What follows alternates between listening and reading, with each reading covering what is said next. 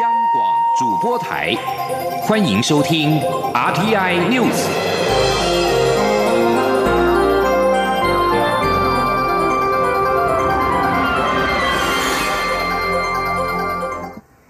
听众朋友您好，欢迎收听这节央广主播台提供给您的 RTN News，我是张顺祥。正在美国佛罗里达州奥兰多市举行的二零一九年世界市长合作会议，三十号无异议的通过决议案，纪念台湾关系法立法四十周年，并且支持台湾有意义的参与，包括了国际刑警组织、世界卫生大会等国际的组织。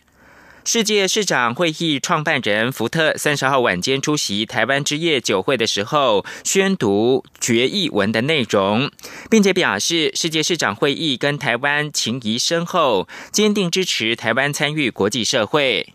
此外，中国国家主席习近平发表对台谈话也引发关注。欧洲议会三十号在布鲁塞尔举行全会，罕见的公开讨论两岸政治议题。欧盟执委会官员发表谈话，除了呼吁两岸维持现状，另外强调将跟台湾在不同的领域紧密的合作。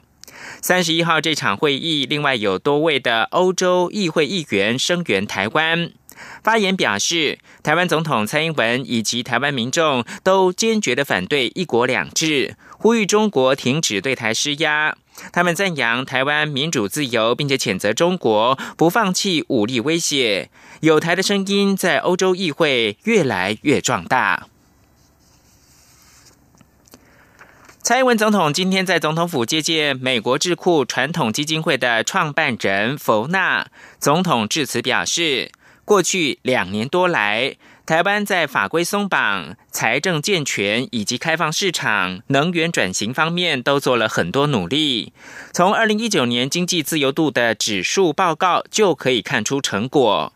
Google 宣布在台湾购买绿电，更是代表国际企业对台湾的能源转型的肯定。请日记者欧阳梦平的报道。美国传统基金会创办人佛纳一行二十九号抵台进行三天访问，除了拜会我政府高层及相关部会外，并与我国的中经院合办二零一九年经济自由度报告海外发表会。蔡英文总统在接见时表示，打造一个经济更开放、贸易更自由的台湾，是他就任以来一直努力的目标。他指出，这几年全球化的速度越来越快，数位科技的挑战带来很多机会，同时也挑战了政府的治理能力。过去两年多来，无论是在法规的松绑、财政的健全，或是开放市场、能源转型，台湾政府都做了许多努力。总统说。比如说，去年我们做了一个很大的改革，也就是我们把这个公司法做了有史以来最大幅度的修正，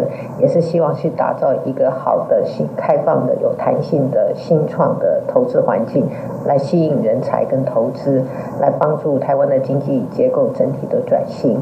那么近年来，呃，近来这个 Google 公司也宣布在台湾购买绿电，也代表国际企业对台湾能源转型的肯定。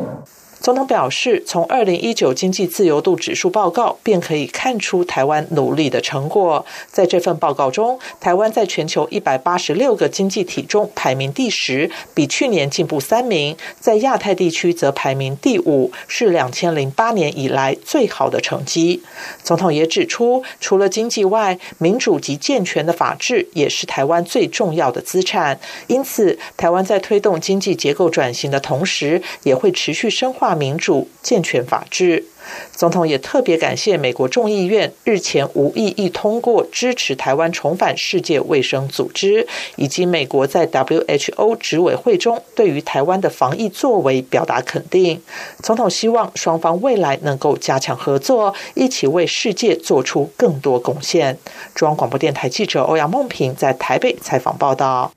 行政院发言人古拉斯尤达卡今天表示。行政院的资安长由行政院常务副秘书长宋瑜霞兼任，负责推动以及监督行政院的资通安全相关的事务。另外，行政院原拟在一月底公布公务机关采购及使用中国品牌三 C 产品的处理原则。古拉什说，因为这项处理原则涉及到适用范围、对国安影响以及对产业发展影响三大问题，还需要更多讨论，将延后到农历年后再公布。Glass 说。例如，依照行政程序法的规定，国营事业不纳入行政规则的适用范围。但假如依照资安法规定，八大关键基础设施的水、通信等相关的单位都可能在适用范围。等待相关的问题确定之后，会上报到行政院长苏贞昌，再对外公布。继续关注的是转型正义，中正纪念堂对转型方向引发讨论。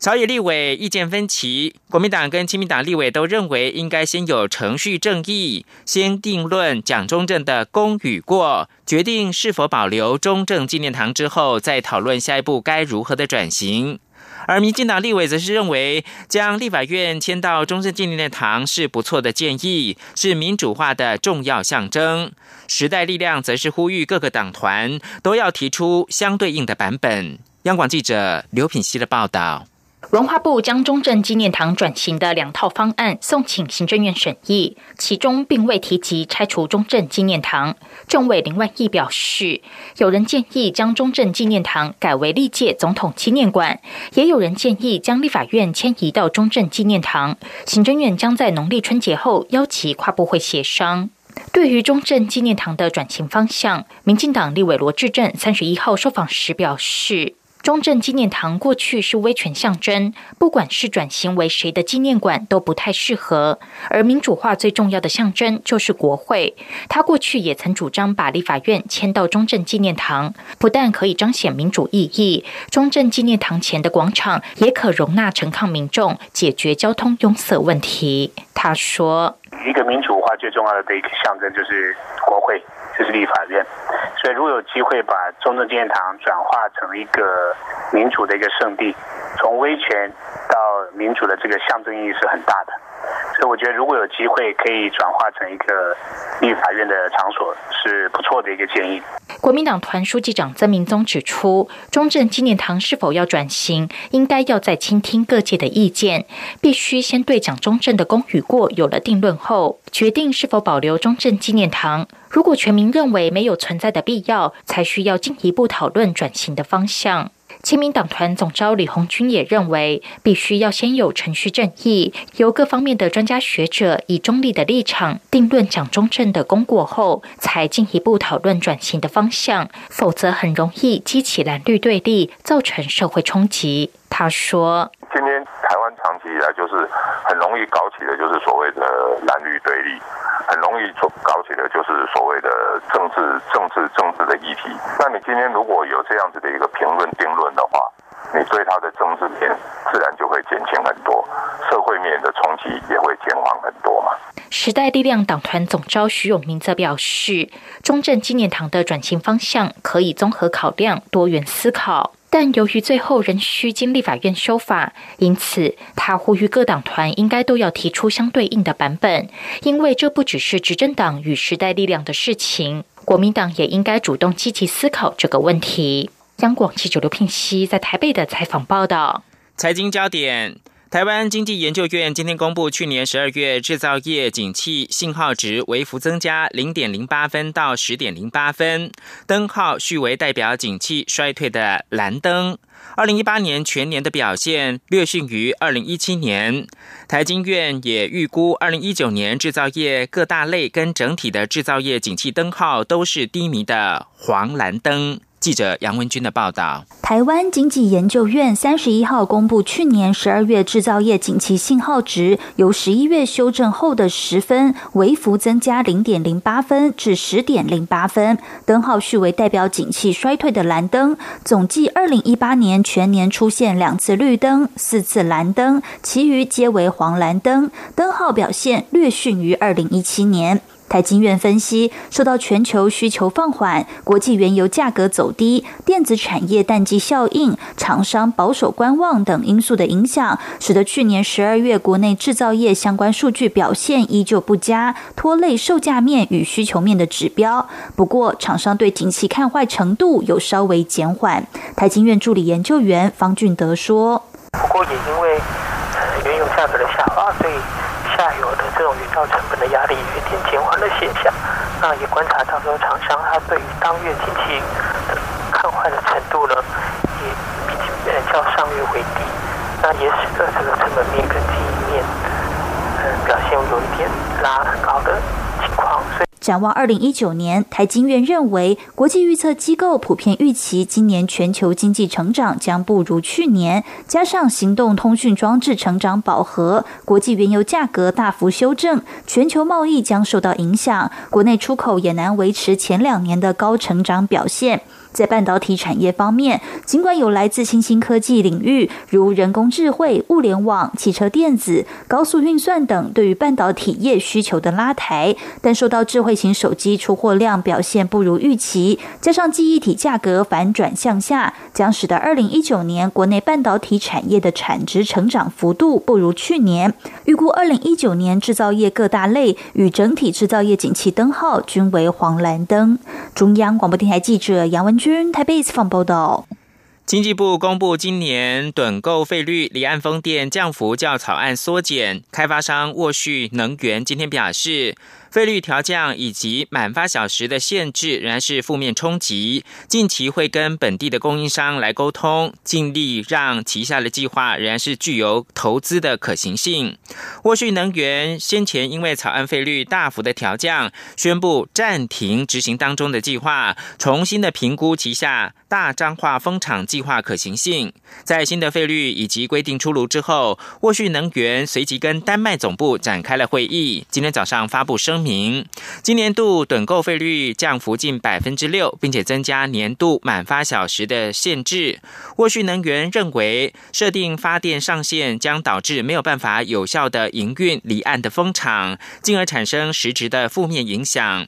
而大彰化东南以及西南离岸风场是离离岸较远的风场，这项新的规定对离岸较远的风场比较不利，但近岸风场可以维持不受影响。经济部在三十号公布再生能源的趸购费率，其中离岸风电费率每度新台币五点五一六元，较去年。调降百分之五点七一，但是跟草案大减超过一成相比，已经有相当程度的缩减。等购费率审定委员会并且拍板新增满发小时的上限，但限制较草案提高为四千两百以及四千五百满发小时，采阶段式的逐减作为财政支出的控管机制。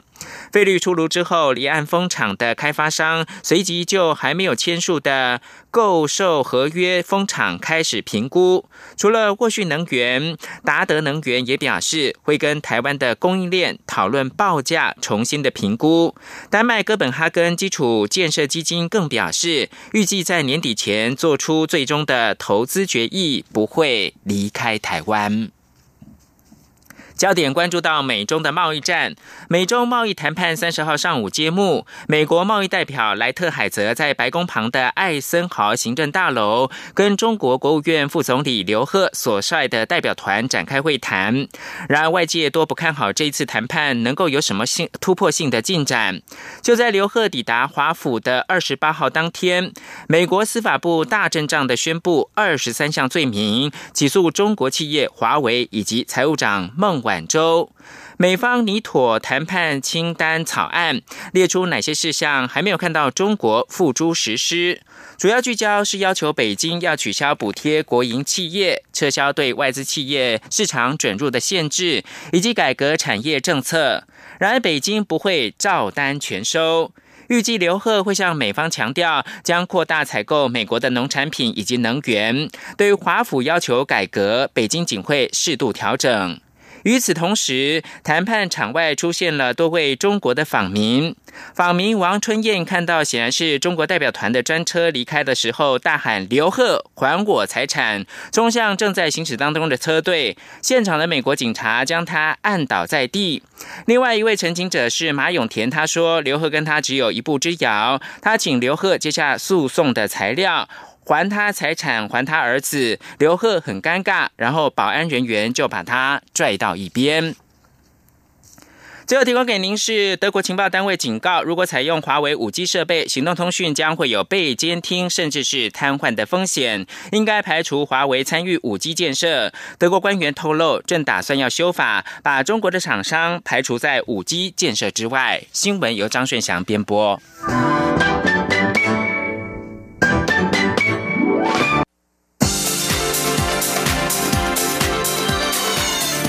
是中央广播电台台湾之音，欢迎继续收听新闻。欢迎继续收听新闻。新闻开始，先来关注人权的议题。美国之音报道，国际间四十多个人权团体三十号发表联署公开信，敦促联合国人权理事会成员国支持一项反对中国任意羁押和其他侵犯人权行为的决议。人权组织自由西藏发表的声明说，这是十多年来联合国人权理事会首次出现这种有组织的呼吁，要求中国为其侵犯人权的行为承担责任。这封公开信强烈谴责中国恶劣的人权状况，指出维吾尔人、西藏人以及记者、律师和学生所面临的镇压尤其严重。签署公开信的人权组织包括自由西藏、西藏观察、世界维吾尔大会等。这些人权组织呼吁召开人权理事会讨论有关的决议。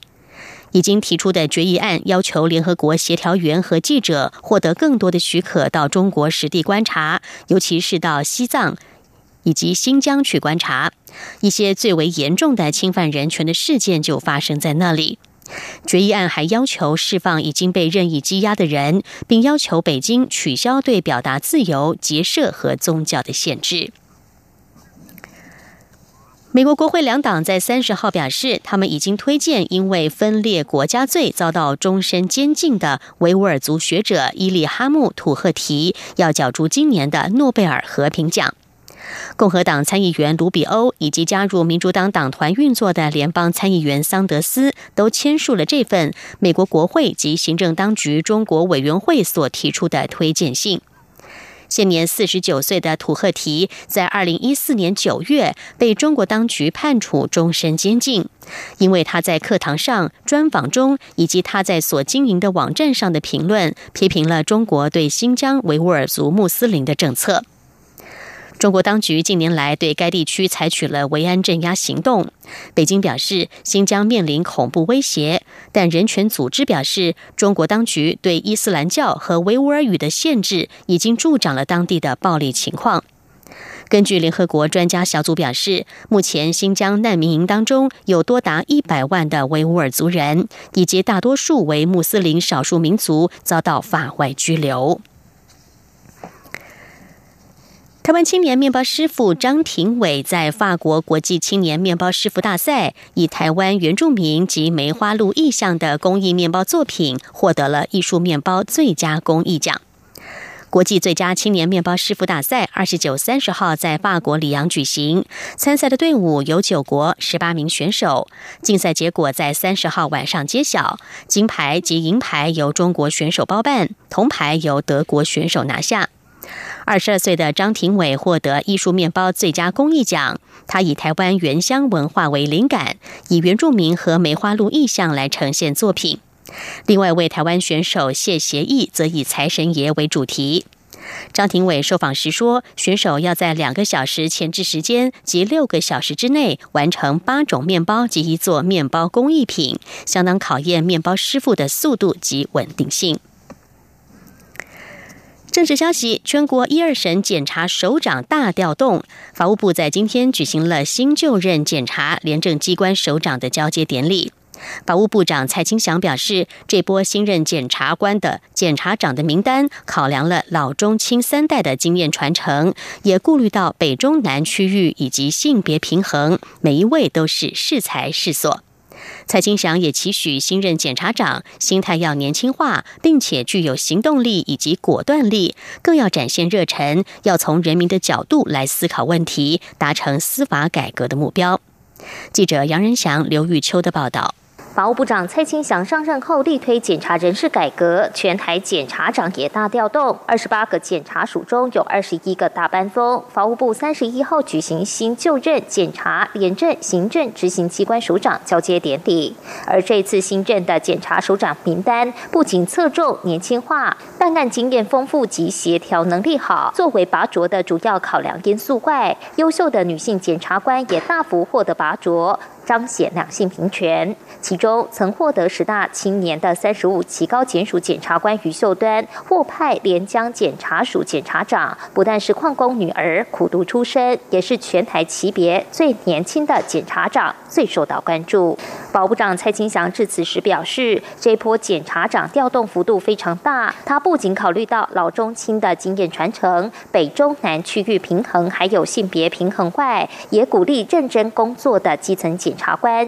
让他们看到前景，因此让优秀的人员适才适所。蔡新祥认为，检察官办案讲究团队合作，带领者是检察长，这个职务要做的称职，必须要有诸多特质。首先就是要年轻化跟行动力。年轻不是指的年龄，而是你的心境跟你的心态。你有没有努力要吸收新知，与时俱进的？一个心定心境，因为你随时都要上场来带兵打仗，所以你必须要有相当的冲劲跟耐力。此外，蔡清祥也说，优秀的检察长要具有果断力，更要展现热诚，所领导的团队才有朝气，同时还要具有高 EQ，才能与其他机关联系与合作。蔡清祥最后也期许新任检察长要与基层多互动，多从人民的角度思考问题。他并要求新任检察长即刻进入状况，在最短的时间内完成行政签结法制化等各项司法改革的工作。中广电台记者杨仁祥、刘玉秋采访报道。诉求台湾独立证明的政治团体喜乐岛联盟今天举行记者会，呼吁立法院应该要尽快启动公投法修法，开放人民可以针对国家前途行使公民投票的权利。喜乐岛联盟召集人郭贝宏表示，即日起将发出修法同意联署书，如果有不支持修法的立委，他们将会在二二八当天公布相关的名单。喜乐岛联盟认为，保持现状的台湾将没有未来，因此更必须透过公投方式表达台湾人民的意志。如果在民进党完全执政之下，还无法让国人行使独立公投，台湾恐怕还称不上民主国家。他们同时也向民进党喊话，一定要把握这个关键的一年，推动公投法修法补正。文教方面消息，辅导侨生回国升学是教育部的重要施政项目。统计去年在台就读大专院校的侨生有两万四千多人，占境外生总数将近两成。为了凝聚情感，教育部每年补助大专校院举办侨生春节联欢活动。今年更增加经费到新台币两百五十万，补助多达九十所学校举办联欢会，让侨生们深刻感受到在台就学的温馨。记者陈国维的报道。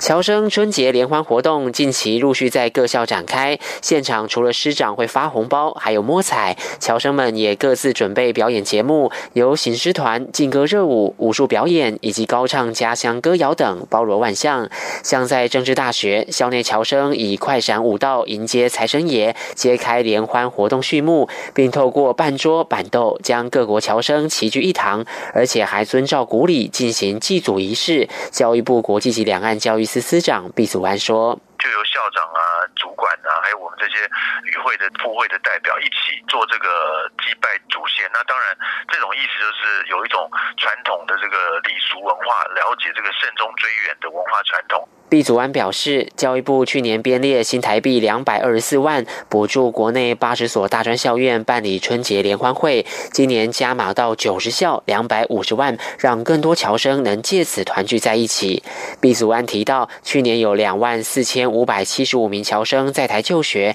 占境外生总数的百分之十九点四，其中以马来西亚的侨生最多，有七千八百多人，其次是香港、澳门及印尼。其实我们是积极在鼓励小外生来台念书嘛，所以我们有提供优秀奖学金啊，还有补助大专校园会有设置像研究所奖学金啊。另外，针对弱势的侨生啊，我们还额外有弱势的这个侨生助学金。教育部欲请各大学及侨府人员加强关怀没有在春节期间返回侨居地的侨生，同时提醒侨生们，如果有打工，要多注意自身安全。中央广播电台记者陈国伟台北采访报道。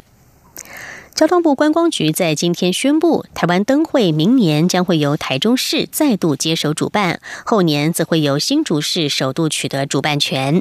观光局长周永辉指出，这是考量交通及地方财政等六大指标之后所做的决定。其中，台中受惠于目前正举办的世界花卉博览会，而新竹市则是受惠于去年选后原本入选的彰化县长更迭，新任首长没有举办的意愿。记者吴丽君的报道。观光局长周永辉三十一号正式宣布，历经两阶段的评选，并综合考量场地、交通、地方财政、安全管理、接待能量与观光产品规划等六大指标后，行政院于一月三十号拍板，二零二零年第三十一届台湾灯会将由县市合并后的大台中再度取得主办权，二零二一年第三十二届台湾灯会则由从未举办过台湾灯会。的新竹市拿下主办权。周永辉指出，台中再度获选与他们目前正在举办花博有很大的关系。他说，所有的评选委员都一致认为，二零二零年在台中市来举办，因为他们正好在花博。那么在花博的基础之下，他们也做了很多配套的措施，尤其在交通运输上也经过很多的考验。因此，在六大指标之内，台中市。的分数确实是很高。至于从未举办过台湾灯会的新竹市，则受惠于原本入选的彰化县，在去年九合一选后，地方首长更迭，新任县长没有接办的意愿，因此由连任市长的新竹市以四大特色却凭中选。周永辉说：“那么因此，在新竹有四大特色，它有客家的文化、高科技的产业，它有玻璃的工艺。”那么，尤其它有很好吃的这个有风的特质的这些相关的农特产品，再加上新竹市政府三十年来都还没主办过台湾灯会，因此第三十二届的台湾灯会是由新竹市。政府来主办，周永辉也强调，台湾灯会已连续两年在南部举办，因此明后年将移师到中部及北部，并以未举办过的县市优先。至于离岛受限于交通，未纳入考量。东部的宜兰及花莲评选时，则是纳入北区，台东并入南区。未来是否会再划分出东区来评选，则尊重评选委员的意见。中央广播电台记者。吴丽君在台北采访报道。关心国际消息，欧洲领袖三十号准备要阻挡英国首相梅伊打算重启脱欧协议谈判的努力，并且警告他们不会让步。在否决了梅伊与欧洲联盟间敲定的协议之后，意见分歧的英国国会议员二十九号表决，要求梅伊重回与欧盟的谈判桌，以移除协议当中有关爱尔兰边境保障措施的条款。为了避免英国三月二十九号在无协议之下硬脱欧，梅伊准备要把握这次机会，誓言将回到布鲁塞尔要求修改协议条文。但他也承认将会面临一个难以应付的挑战，去说服布鲁塞尔重启这项耗费了十八个月才谈妥的协议。欧洲各国领袖截至目前为止，则是口径一致，否决了重启谈判的做法。欧洲理事会主席图斯克推文表示，他给梅伊的讯息是：欧盟立场很清楚，而且始终如一，那就是脱欧协议不开放重新谈判。南韩农林畜产食品部在三十号将口蹄疫危机警报级别连升两级，从原本的关注提升到了警戒。南韩京畿道安城市接连两天出现了口蹄疫确诊病例，加上春节在即，当局担心出现新的病例和扩散现象，因此提升了警戒。二十九号接到疑似报告的京畿道安城市阳城面地区的韩牛农家口蹄疫确诊为 O 型口蹄疫，这个口蹄疫类型与二十八号确诊的金光面地区奶牛农场的口蹄疫是相同的。O 型口蹄疫的传播速度比 A 型要来得快。农林畜产检疫本部的流行病学调查结果也显示，这次的口蹄疫是透过了畜产车辆在农场之间传播。以上 T I News 由陈义军编辑播报，谢谢收听。更多的新闻，欢迎您上央广网站点选收听收看。我们的网址是 triple w 点 r t i 点 o r g 点 t w。这里是中央广播电台台湾之音。